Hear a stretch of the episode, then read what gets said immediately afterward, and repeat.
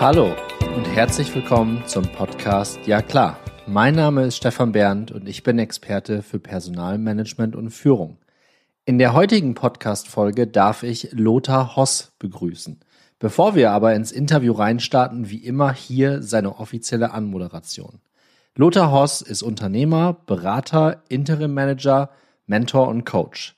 Seit über 17 Jahren berät er mittelständische Familienunternehmen genauso wie internationale Konzerne, Startups und Investoren. Seine Beratungsschwerpunkte sind Change Management, Transformation, M&A und Restrukturierung sowie Personal- und Kompetenzmanagement, Führung, Kommunikation und interne Markenführung. Zuvor war er unter anderem als Mitglied der Geschäftsleitung eines innovativen Familienunternehmens für das HR-Management verantwortlich. Als Director Labor Relations und späterer Personalchef Deutschland der DHL Worldwide Express hat er die Neuausrichtung der deutschen Organisation und später die Integration in Deutsche Post Worlds Net mit verantwortet. Sein erstes Restrukturierungsprojekt hat Lothar bereits als studentischer Berater begleitet, die Neuausrichtung des Catering Services der Swiss Air AG. Unsicherheit hemmt regelmäßig die Leistungsbereitschaft von Mitarbeitern.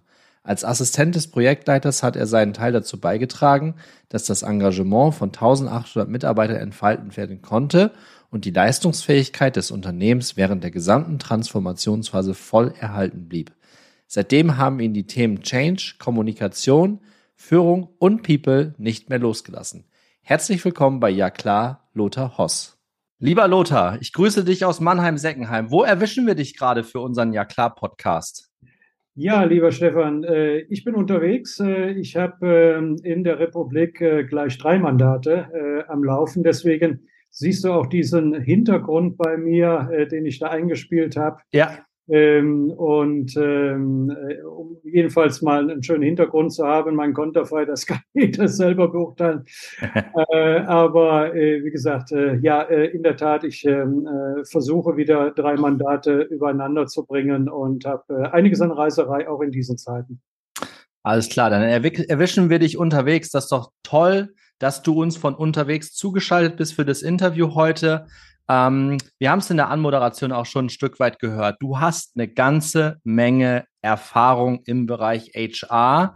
Ich weiß aber gegenüber der Community aus unseren Vorgesprächen, Lothar, dass du nicht auf die Welt gekommen bist und gesagt hast, yes, hier bin ich, ich mache jetzt ab sofort HR. Magst du uns noch mal kurz abholen, wie du in dieses Themengebiet HR reingekommen bist? Ja, also es war äh, tatsächlich ähm, äh, über ein Restrukturierungsprojekt ähm, und äh, das ist bei der Swissair damals gewesen. Ich bin als studentischer Berater von meinem Professor da reingeschickt worden und äh, quasi mit den Worten, ähm, da war McKinsey, Horst, sehen Sie mal zu, äh, dass Sie in dem Laden wieder Ruhe reinbringen. äh, die Mitarbeiter dort sind äh, sehr verängstigt und äh, ja, äh, es war ein relativ großes Projekt, äh, 1800 Mitarbeiter betroffen, äh, 200 Millionen Investsumme. Und äh, ich hatte das Glück, damals eben als äh, Assistent des Projektleiters äh, dieses Projekt mit aufzubauen und zu steuern. Und äh, dort habe ich äh, erste intensive Erfahrungen darüber gemacht, äh, wie es eben ist, äh, durch Beteiligung von Mitarbeitern, und zwar von wirklich äh, ganz gewöhnlichen Mitarbeitern vom Shopfloor, ich spreche nicht über die Führungskräfte, äh, eben Ruhe in ein Unternehmen, in einen Transformationsprozess hineinzubekommen und vor allen Dingen auch das Thema Kommunikation in den Griff zu bekommen. Äh, denn die informelle Kommunikation, das, was eben über den einzelnen Mitarbeiter an seine Kollegen weitergetragen wird, äh, das wird für wahrhaft ähm, äh, eingeschätzt und äh, dadurch bekommt man eben Ruhe ins Unternehmen hinein. Ich wollte dann eigentlich weitergehen in den Bereich Unternehmensplanung, weil das ist das, was mich interessiert hatte. Ähm, aber ähm, ich glaube auch, das ist ähm, damals 1989 nichts äh, außergewöhnliches gewesen. Ich habe leider keine weitergehende Arbeits- und Aufenthaltsgenehmigung in der Schweiz erhalten und äh, bin von daher eben mit diesem Know-how, ich war auch anderweitig noch als äh, studentischer Berater äh, in ähnlichen Projekten drin gewesen, ähm, bin mit diesem Know-how dann äh, in der Tat ähm, ins Personalwesen äh, gerutscht, ja. Ruhe reinbringen. Du hast es jetzt zwei, dreimal genannt. Ähm, gib uns doch mal einen wirklich so ein handfestes Beispiel. Wir sind ja hier im Ja klar Podcast. ich kann mir unter Ruhe in ein Unternehmen reinbringen eine ganze Menge vorstellen. Beschreib doch mal aus deiner Sicht für unsere Community, was du damit meinst, beziehungsweise äh, was dein Mentor damit meinte. Hoss, bringen Sie mal Ruhe in die Unternehmung rein. Was, was ist das am Ende des Tages, dass es ruhig ist? Ja, ähm, also natürlich jeder Fall, jedes Unternehmen, jede Situation ist völlig unterschiedlich. Ja? Aber es gibt äh, im Prinzip aus meiner Sicht zwei äh, Grundkompetenzen ähm, ähm, äh, oder Erforderlichkeiten. Das eine ist mal das Thema Beziehungsmanagement. Es gibt ja zwei Varianten. Die eine ist die, ich sitze am grünen Tisch, denke mir irgendetwas aus und drücke es ins Unternehmen hinein. Von oben nach unten, direktiv. Ja? So, damit erzeuge ich natürlichweise keine Akzeptanz, keine Identifikation, keine Motivation, keine Unterstützung. So, und das, was wir hier gemacht haben, äh, ist Folgendes. Ähm, wir haben gesagt, liebe Leute, wir haben hier äh, eine, eine große Restrukturierung. Wir müssen sämtliche Prozesse anpacken, äh, haben zwar auf der einen Seite äh, eine, eine, ähm, eine, eine Unternehmensberatung gehabt, die äh, den Schwerpunkt in Sachen Logistikprozessoptimierung hatte. Aber im Wesentlichen ging es dabei um die Sichtbarkeit, Sichtbarmachung von Prozessen. Das Entscheidende ist aber, äh, was sind denn die, eigentlich die Bedürfnisse äh, der Kunden tatsächlich im Alltagsgeschäft und was sind die Bedürfnisse der Mitarbeiter? Wie lassen sich bestimmte Prozesse bestmöglich effizient handhaben?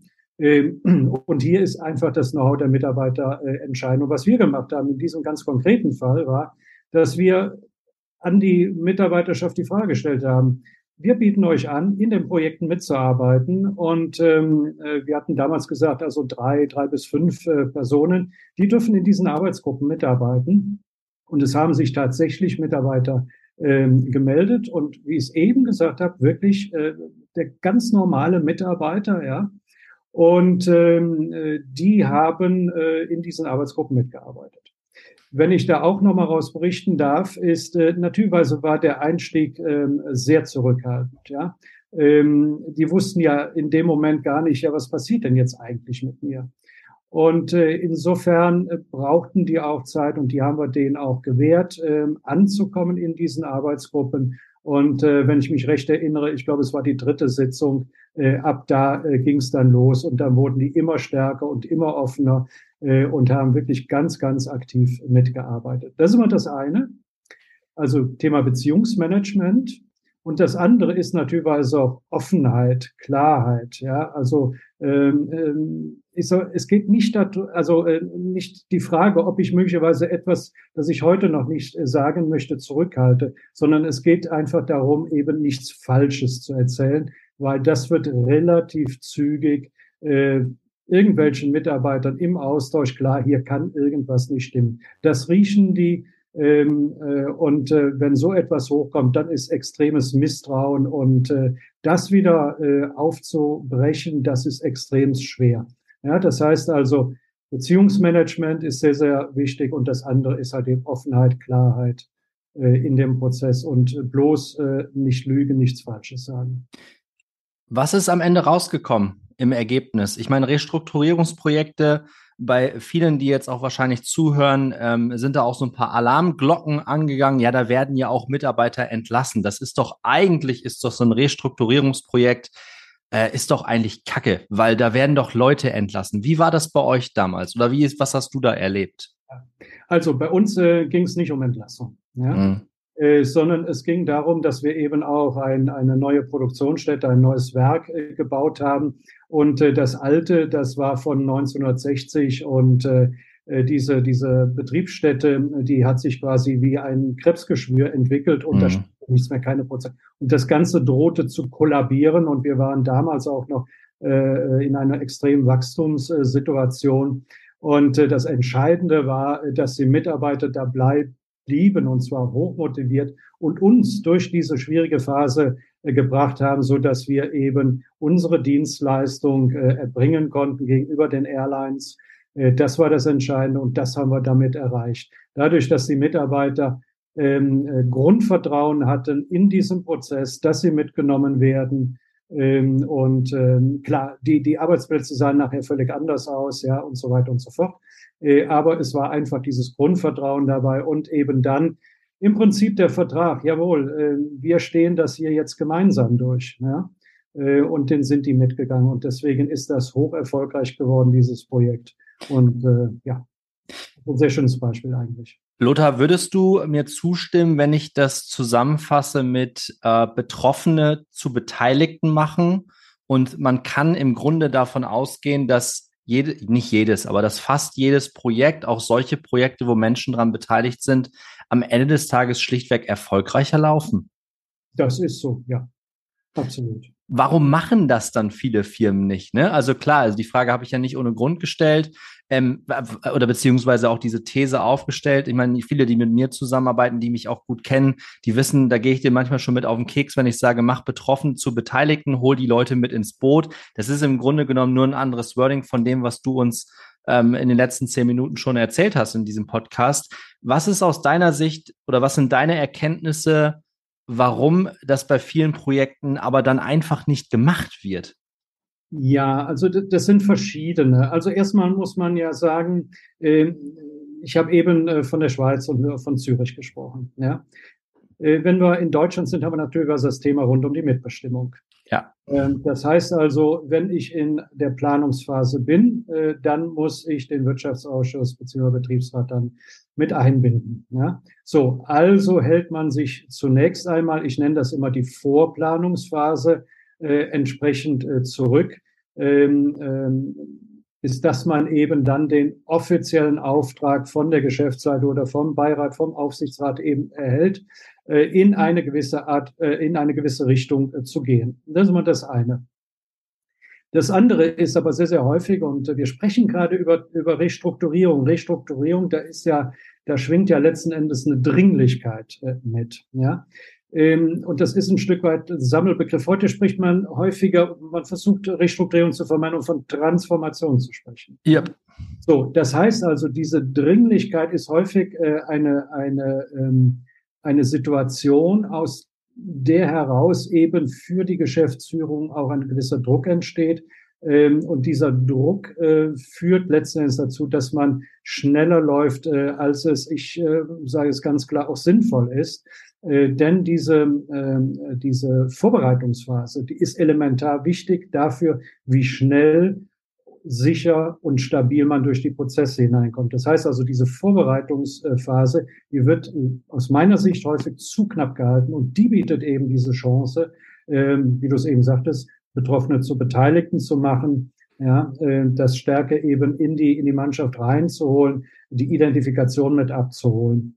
Das ist einfach äh, aus meiner Erfahrung aus äh, vielen, vielen Projekten mittlerweile, es geht in, die, in Richtung der 100 Projekte mittlerweile schon, mhm ähm, äh, meine äh, Erfahrung. Ja. Cool, danke. Das war, ich glaube, das war eine sehr, eine, eine sehr klare Antwort und das passt wun wunderbar zu, zu dem, was ich auch. Ähm, ich habe noch keine 100 Projekte gemacht, ja, aber das, äh, dieses äh, generell dieser Claim, äh, Betroffene zu Beteiligten machen, da steckt so eine ganze Menge an an, an Wissen drin und an Wahrheit drin. Da werde ich demnächst wahrscheinlich mal eine Solo-Folge zu bauen, ähm, und das ein bisschen ausführlicher behandeln. Aber ich finde es immer wieder schön. Ähm, und wir haben uns über diesen Claim im Vorfeld tatsächlich nicht explizit äh, unterhalten, lieber Lothar, sondern dass das jetzt so schön herausgearbeitet wurde zu Beginn des Podcasts, finde ich, Finde ich super. Lass uns mal einen Schritt weitergehen. Ähm, du hast ja nicht nur Projekte gemacht, sondern du bist auch als äh, Personalverantwortlicher unter anderem unterwegs gewesen, haben wir auch in deiner Anmoderation gehört. Du saßt quasi mit am Tisch der Geschäftsleitung. Manchmal nenne ich das auch etwas ketzerisch die Höhle des Löwens, ja, ohne dass jetzt Geschäftsführer irgendwie böse Menschen sind, im Gegenteil. Ähm, aber berichte uns doch mal, ist es wirklich so die Höhle der Löwen und was sagst du angehenden Personalern, Personalleitern, auch, auch wie mich?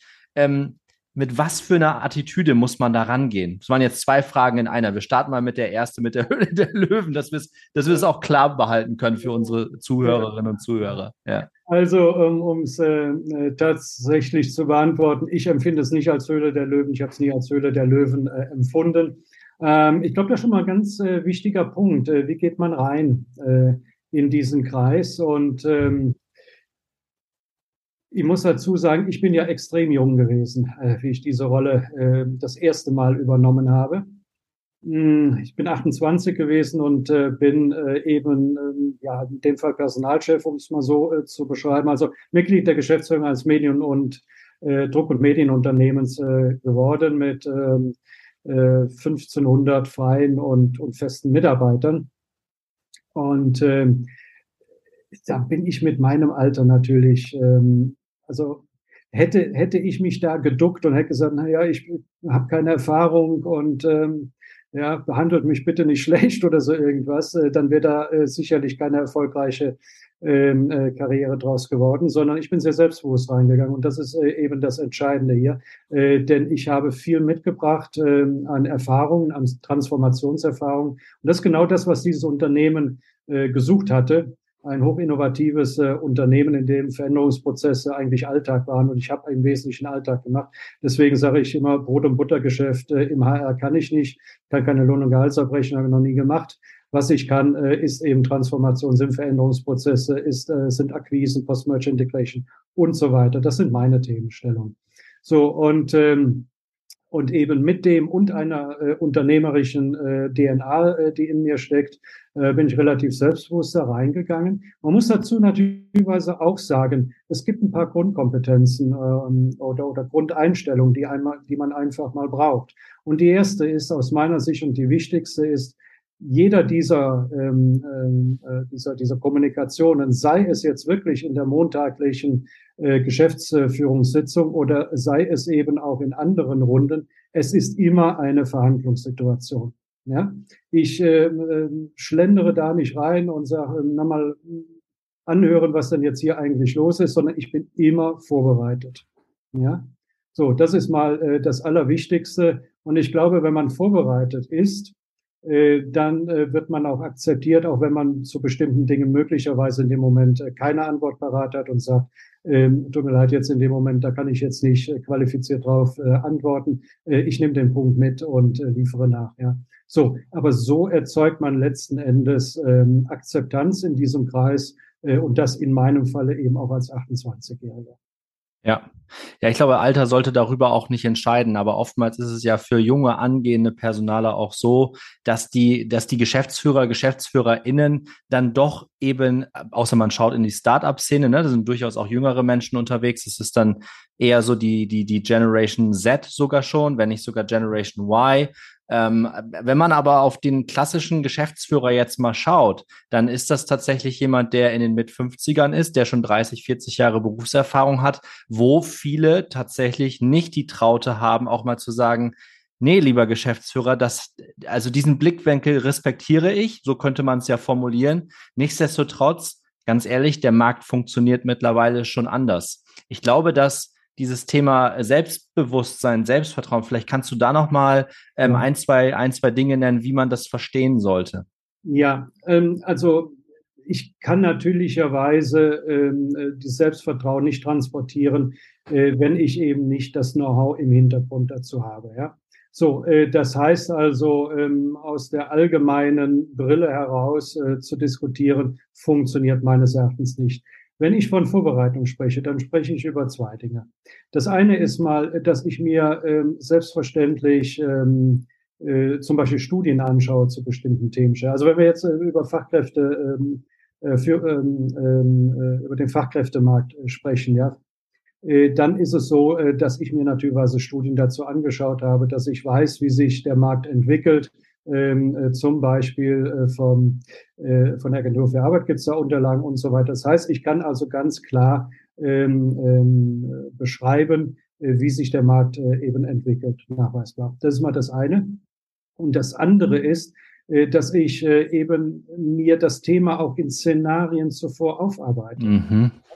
So, das heißt, was ist Best Case, was ist Worst Case? Wenn ich dieses tue, ähm, äh, was bedeutet das für den anderen Punkt? Ja, so. Das heißt also, dieses Thema mal umfassend zu beleuchten, das ist auch das Thema Vorbereitung, in eine Verhandlungssituation hereingehen. Ja, zu überlegen, was könnte denn das Statement meines Gegenübers sein? Was könnten seine Fragen sein? Ja, so und wenn ich das aufbereitet habe, äh, dann bin ich, dann kann ich selbstbewusst da reingehen, weil dann bin ich gut präpariert und jetzt kommt der nächste Punkt, das sieht man mir an meiner Haltung auch an. Mhm.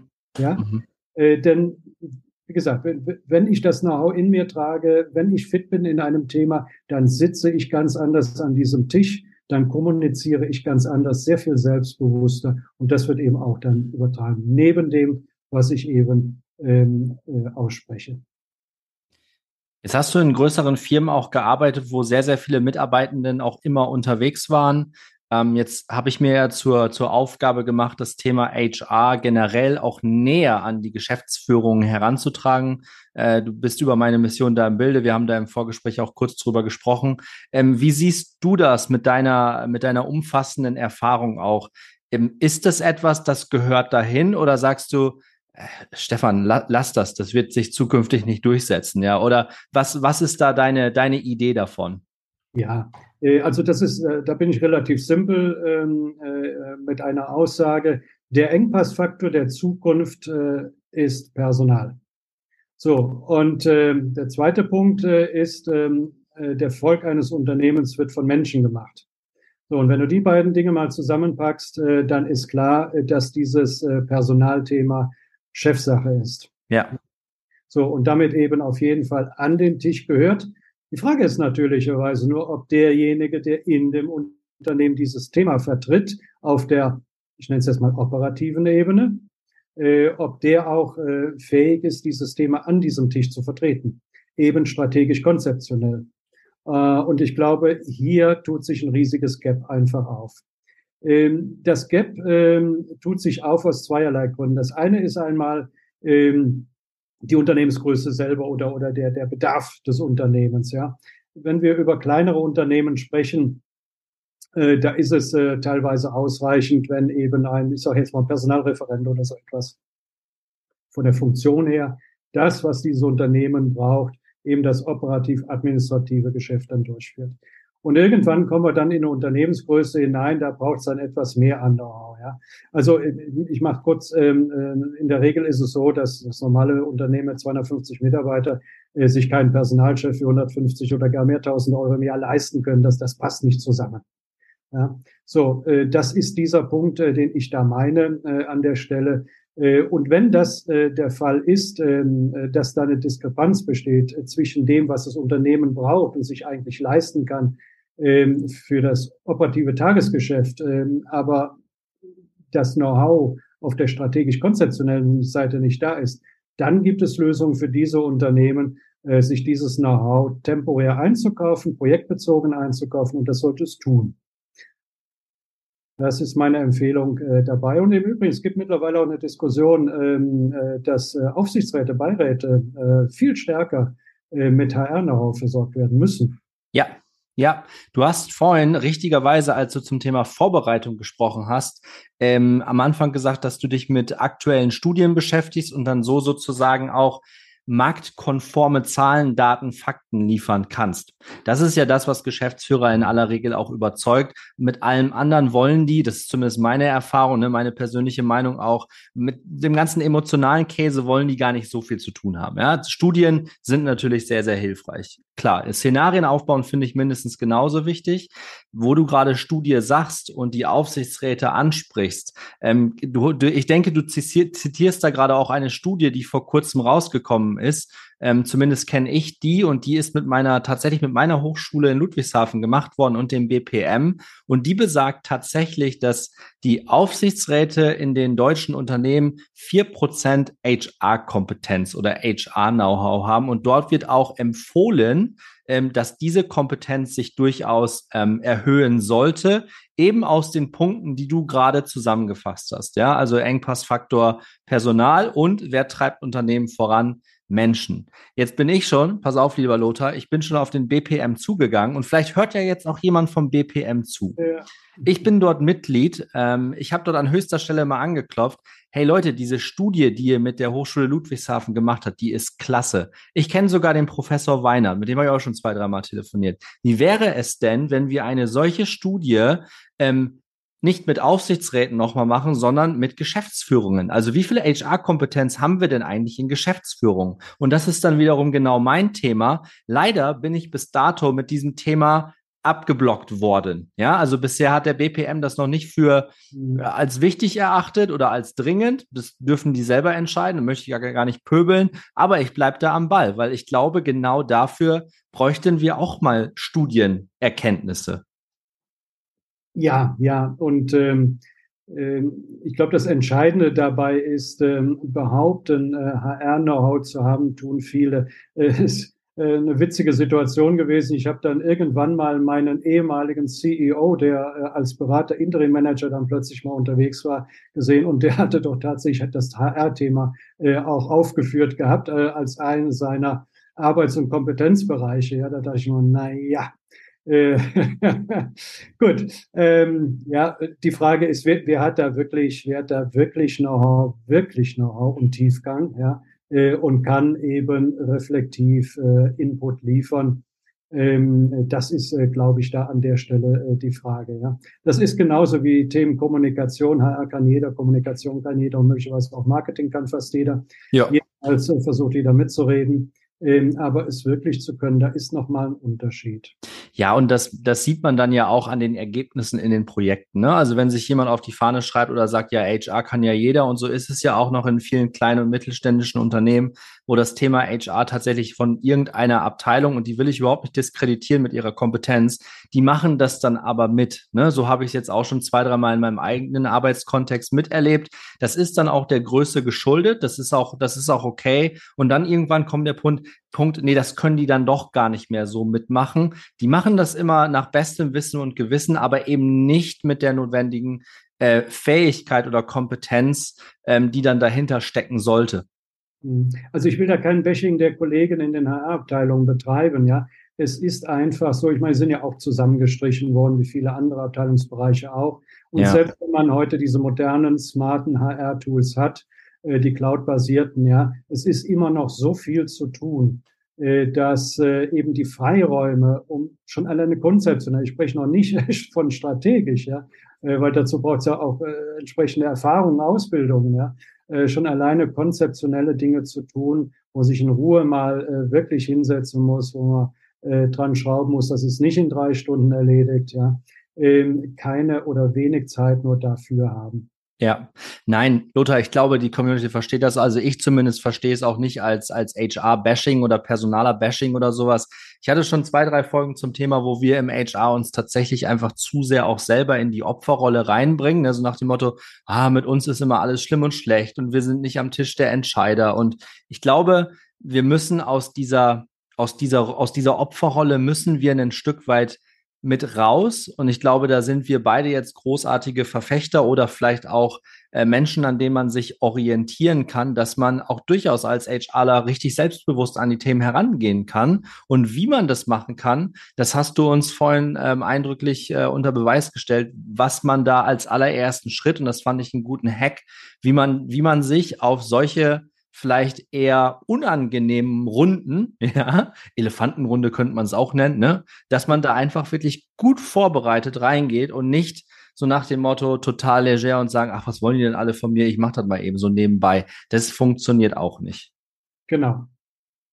Das ist doch super. Lothar, da war schon eine ganze Menge in diesem Podcast mit dabei und äh, du weißt ja, wir wollen die Folgen immer relativ klar halten und mit, mit, mit dem gewieften Blick auf die Uhr sehe ich, sind wir auch schon bei gut 25, 26, 27 Minuten. Das war herausragender Content bis hierhin. Die Folge muss ich mir im Nachgang wahrscheinlich noch zweimal reinfüllen, äh, weil ich da wunder, wunderbare äh, Dinge rausnehmen kann. Ich hoffe, in der Community sind die Menschen jetzt noch mit dabei, denn wir kommen zum Ende dieses Podcastes mit äh, dem Lothar und wir freuen uns beide natürlich, ähm, über jeden Kommentar, über eine Rezension zu unserem Podcast. Gerne Feedback, gerne viel downloaden. Wenn ihr einen Kontakt zum Lothar braucht, ich denke, den kann ich gerne herstellen. Wir werden in den Show Notes werden wir ähm, auch nochmal das LinkedIn-Profil vom Lothar und auch seine, seine Website für sein Beratungsunternehmen hinterlegen. Wenn ihr einen Connect braucht ähm, zu einem spannenden HR-Kopf, dann sagt mir gerne Bescheid. Und an dieser Stelle, Lothar, äh, Grüße an dich. Ähm, du bist auf Reisen. Ähm, wir wollen dich gar nicht länger aufhalten von deinen spannenden Projekten, die du gerade auch parallel führst und haben uns sehr gefreut, dass du im Ja klar Podcast mit dabei warst. Ja, danke dir, Stefan. Äh, herzlichen Dank, dass ich mich in diesem tollen äh, Podcast, in dieser Podcast-Reihe damit einreihen durfte. dir noch viel Erfolg bei den weiteren Podcasts. Super, danke dir, Lothar. Auf bald. Ciao.